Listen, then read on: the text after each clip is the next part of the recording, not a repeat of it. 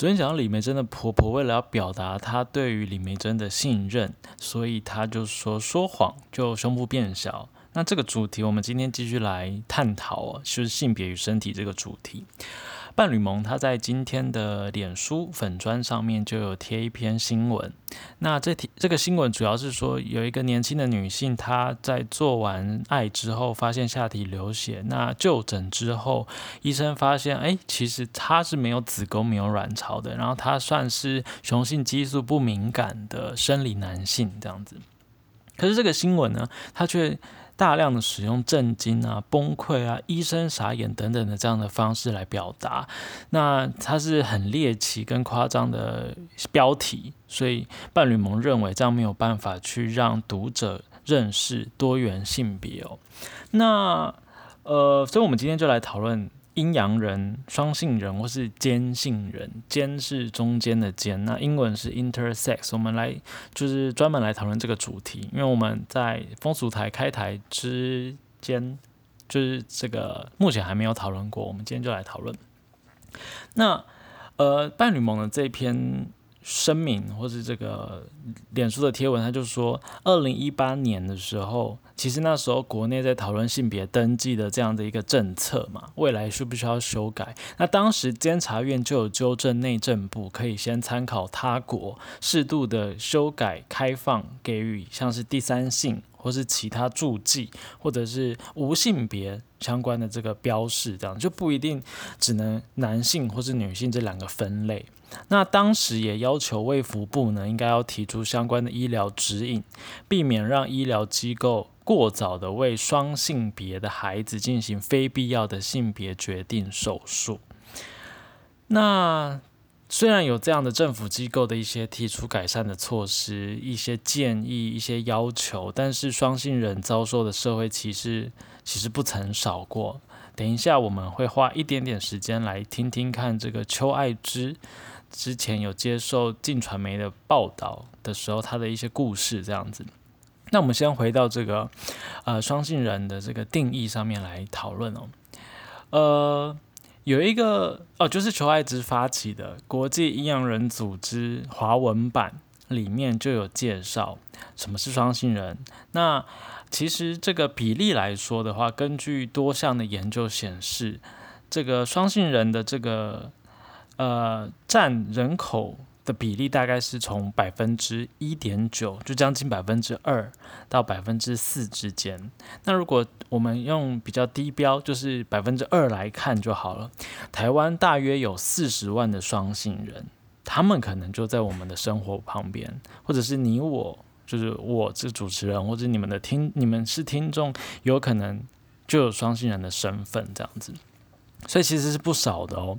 那呃，什么是双性人呢？其实我们有一个刻板印象，好像是说他需要身上带有两套的性器官，他才叫双性人。比如说，我同时有阴茎，可是我也有子宫，那其实这是一个错误的概念。事实上呢，这个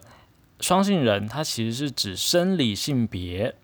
没有办法明确归类在男性或是女性，所以它可能是有双性的特征，或者是。基因染色体或荷尔蒙的变化，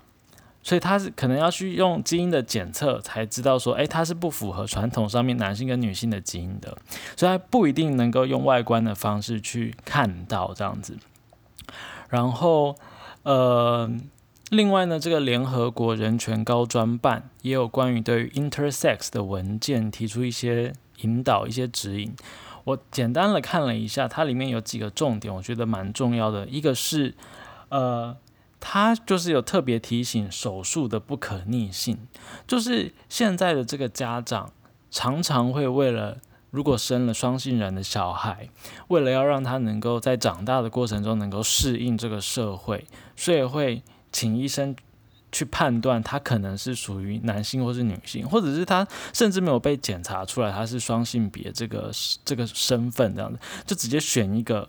让他，比如说他有发现他其实有子宫，但是他的阴茎不够大，所以他就把他的阴茎切除。但其实这个手术是不可逆性的，可能会造成就是他在成长过程中身心灵适应状态上面的没有办法磨合在一起，或者是有一些寓意的状态。然后长大之后，甚至也有一些，比如说他本来是有这个呃怀孕的这个可能，可是他就变成是不孕或者是疼痛等等的情况。所以他建议就是父母亲应该要去接纳就是双性人的这个位置，而且呢，这个社会文化应该是要去。认可就是不是只有男性跟女性，应该还有更多的性别，比如说包括了 intersex 这样子。就是简单来说，就是不是为了让小孩能够更好的适应这个社会，所以要小孩选一个性别，透过手术选一个性别，而是应该是让这个社会有更多的这个概念，让他们知道说。呃，我们这个社会不是只有男性跟女性，就有点回应昨天的那个胸部的议题，就是女性难道一定要有胸部吗？或者是男性一定要啊短发吗？或者是什么样的衣服只能穿什么什么样的一个性别才能穿这样子？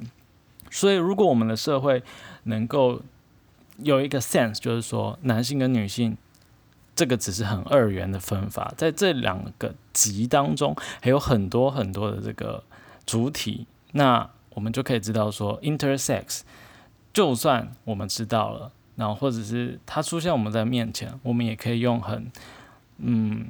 就是普通或是多元的方式去认可它的存在，这样子。好，那刚刚讲到这个邱爱芝啊，他是台湾的第一个公开现身的阴阳人，